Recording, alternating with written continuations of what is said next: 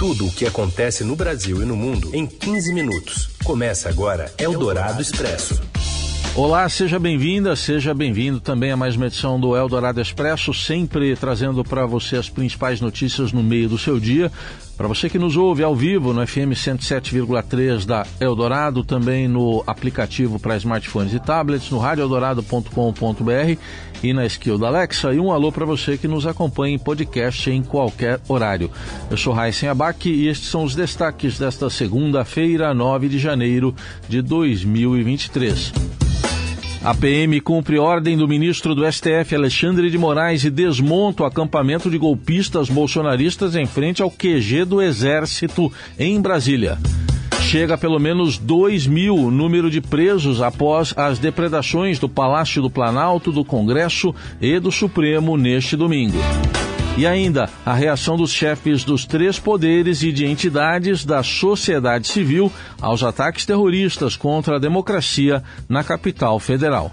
É o Dourado Expresso. Tudo o que acontece no Brasil e no mundo em 15 minutos. A Polícia Militar do Distrito Federal reforçou a tropa ostensiva em frente ao QG do Exército depois da decisão do ministro do Supremo Tribunal Federal, Alexandre de Moraes, que deu 24 horas para que acampamentos fossem encerrados em todo o país, acampamentos golpistas formados por bolsonaristas. E do QG do Exército, fala ao vivo, direto de Brasília, o colunista da Eldorado, Felipe Frazão. Oi, Frazão, boa tarde. O que, que você nos descreve daí? Oi, Raíssen, boa tarde para você, boa tarde para os ouvintes da Eldorado. Nesse momento, agora 1h05 aqui em Brasília, uh, está, foi retomada a operação de desmontagem uh, do, do acampamento aqui em frente ao quartel-general do Exército. Havia sido parcialmente interrompida aqui durante um breve período por causa da chuva. Choveu bastante aqui em Brasília, tem chovido nos últimos dias, e de certa forma isso até ajudou a desmobilizar, né? Bateu muito vento, barracas foram levadas pelo vento, pela chuva, e há muitos poucos manifestantes ainda que estão também desmontando, recolhendo as suas próprias coisas.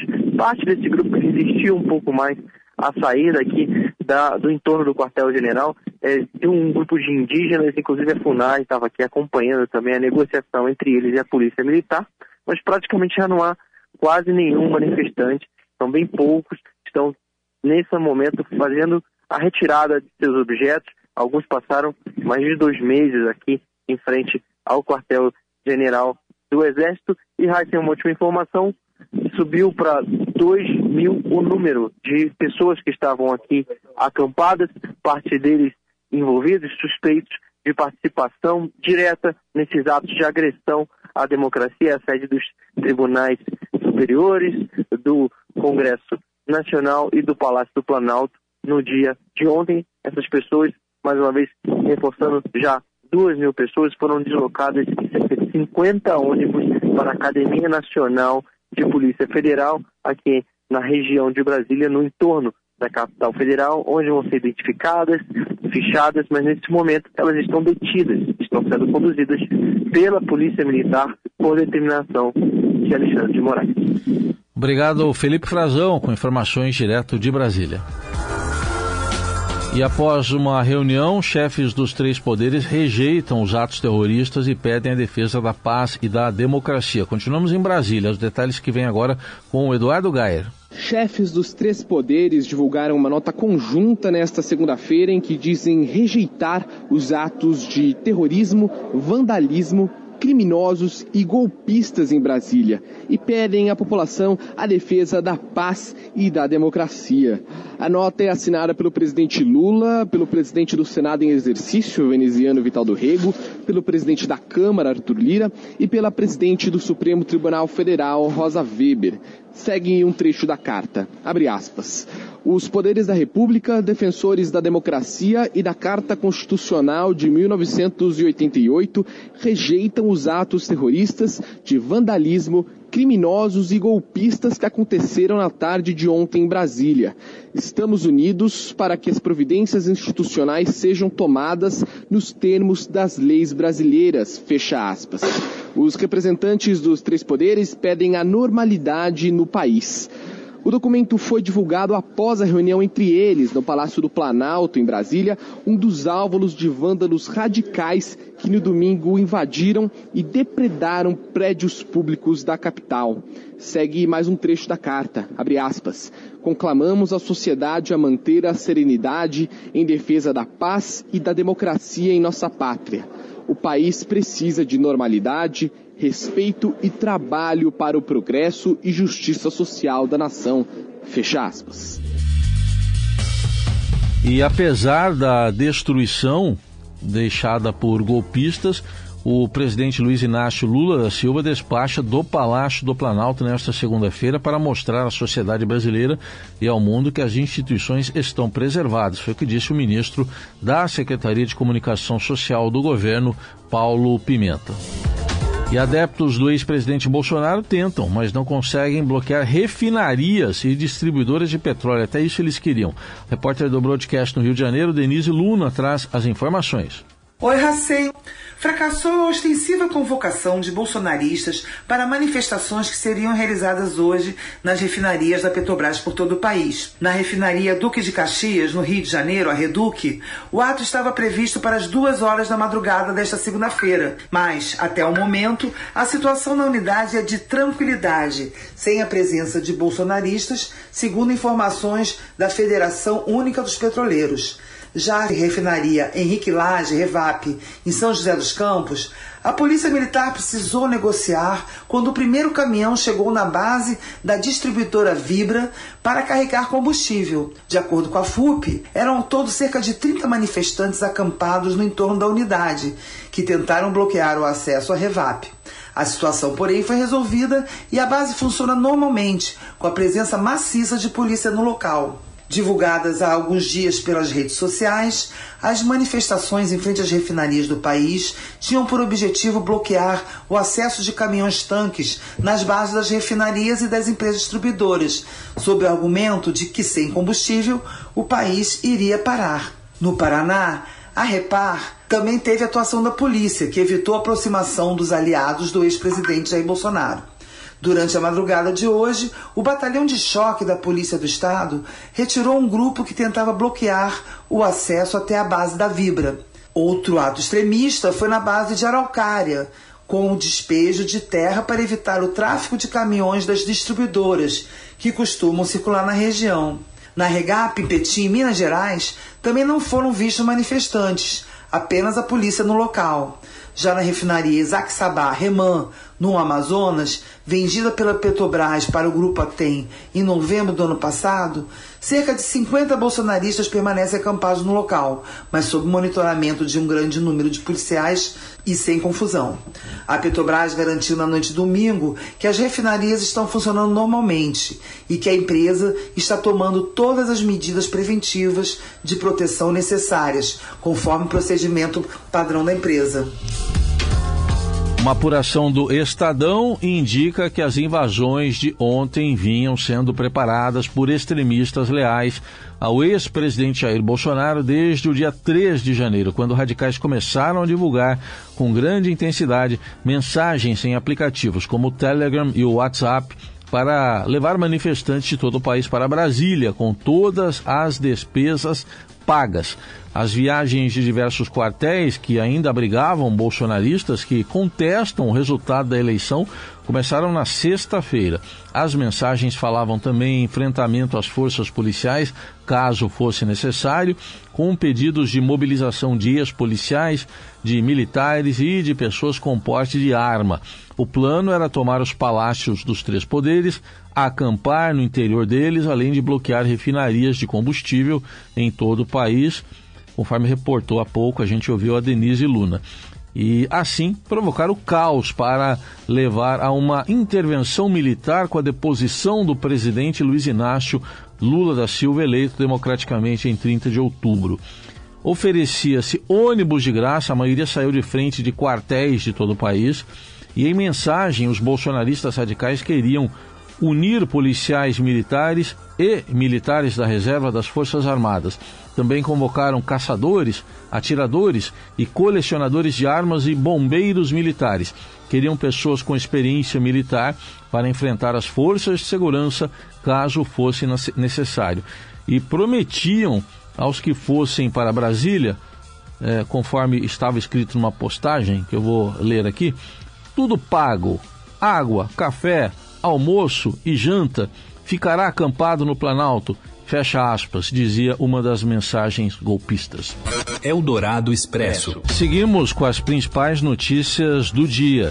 E uma delas é de que o acampamento bolsonarista em frente ao QG do Exército em São Paulo, na região do Ibirapuera, também agora começa a ser desmontado. Esse acampamento então também começa a ser desmontado na zona sul de São Paulo após a determinação do ministro do Supremo Tribunal Federal, Alexandre de Moraes de desocupação dessas áreas em até 24 horas. Como a gente registrou há pouco, já houve a desocupação em Brasília e esse acampamento que fica em frente, na verdade, à Assembleia Legislativa do Estado São Paulo e, e do Círculo Militar na Zona Sul da capital paulista começou a ser desmontado agora no início da tarde desta é, segunda-feira. Forças de segurança foram enviadas ao local para fazer a retirada desses golpistas, depois da ordem do ministro Alexandre de Moraes, determinação que ocorre após terroristas bolsonaristas invadirem e depredarem o Congresso, o Palácio do Planalto e o prédio do STF. Cerca de 50 apoiadores do ex-presidente Jair Bolsonaro uh, estavam desde o ano passado no local pedindo intervenção militar e a presença dele foi é, alvo de diversos ofícios à Secretaria de Segurança Pública por parte de alguns deputados. Só que hoje, em entrevista coletiva, o secretário da Segurança Pública de São Paulo, Guilherme Derrite, um capitão da PM, que é bolsonarista, minimizou o impacto dos protestos no estado e disse que a orientação do governador Tarcísio de Freitas é para que os manifestantes sejam retirados de forma pacífica. Tarcísio de Freitas, que eh, diz que não deve comparecer hoje à reunião convocada pelo presidente Lula com governadores para discutir toda essa crise.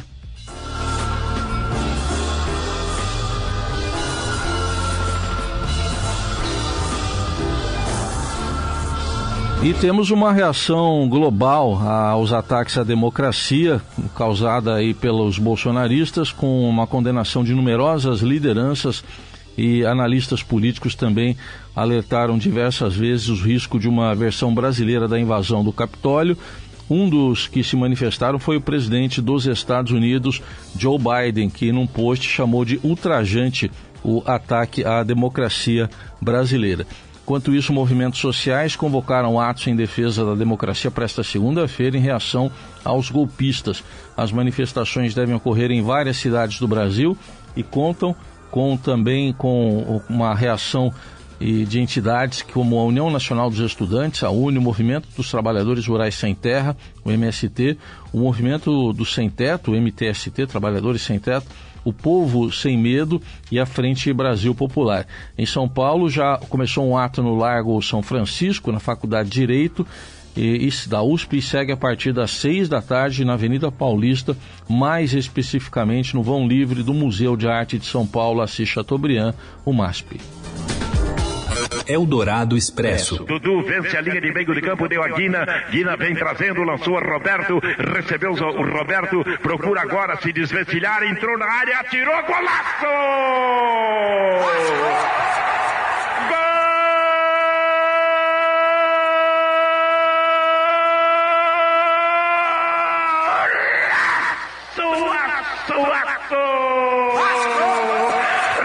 Narração aí do Jorge Cury, da Rádio Globo do Rio de Janeiro, para um histórico, mais um dos históricos gols do Roberto Dinamite, que morreu ontem aos 68 anos, o ídolo do Vasco, e ele é velado no gramado do estádio de São Januário com a presença de ex-jogadores e torcedores também. O Márcio Dozan traz as informações do Rio de Janeiro. Dozan, boa tarde.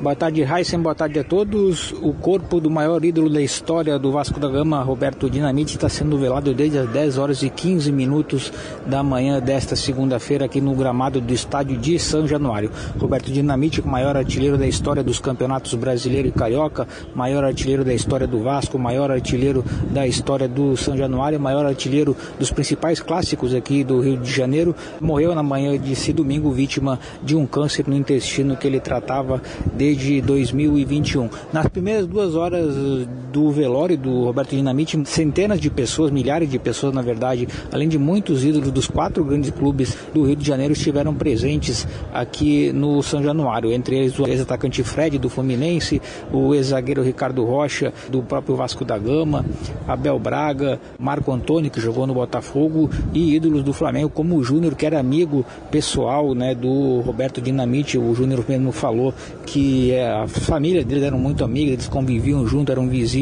de condomínio lamentou muito a morte do Roberto Dinamite. Roberto Dinamite também que foi vereador na capital fluminense, foi deputado estadual por cinco mandatos aqui no Rio de Janeiro, também tem recebido homenagens de diferenças lideranças políticas, inclusive do prefeito Eduardo Paes. O presidente da CBF, Rinaldo Rodrigues, é esperado aqui no São Januário e o corpo do Roberto Dinamite estará sendo velado aqui e amanhã será sepultado em Duque de Caxias, na Baixada Fluminense.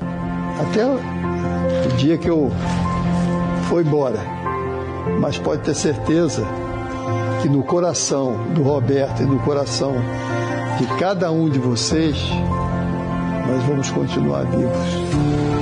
E isso que vai representar e simbolizar tudo isso. Obrigado, Vasco da Gama. Obrigado, torcedor vascaíno. Eldorado Expresso.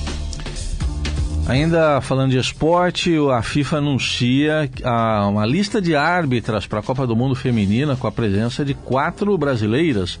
O Marcos Antomil traz as informações.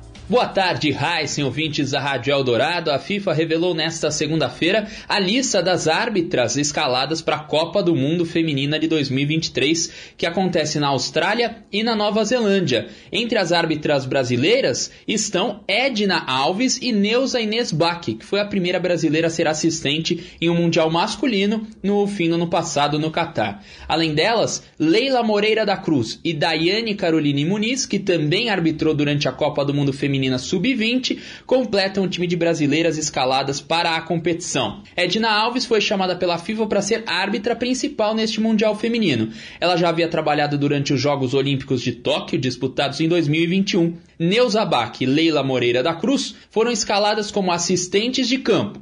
Daiane ficará encarregada pela arbitragem de vídeo. Ao todo, foram escaladas 33 árbitras e 55 assistentes de campo para o Mundial todas mulheres. No VAR foram chamados 19 profissionais, sendo 13 destes homens. Será a primeira vez que a competição terá mulheres no comando da arbitragem de vídeo. Em 2019, apenas homens ficaram encarregados da função. A Copa do Mundo Feminina 2023 acontece na Austrália e na Nova Zelândia entre 20 de julho e 20 de agosto. O Brasil está no grupo F, ao lado de Jamaica e França, além de um adversário ainda a ser definido. E com as informações de esporte, termina mais uma edição do Eldorado Expresso, que teve a produção e coordenação da Laís Gotado, na mesa de som Nelson Volter, trabalhos técnicos também lá na central técnica do Moacir Biasi. E a atualização das notícias, principalmente notícias sobre os ataques terroristas e golpistas em Brasília, você continua acompanhando aqui na programação da Eldorado e nas plataformas do Estadão. Uma boa semana e até amanhã. Você ouviu Eldorado Expresso tudo o que acontece no Brasil e no mundo em 15 minutos.